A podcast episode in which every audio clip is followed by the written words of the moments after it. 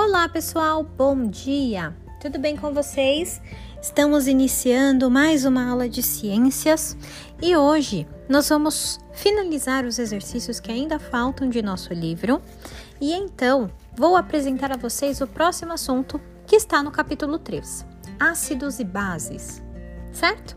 Eu espero por vocês. Beijos e até já!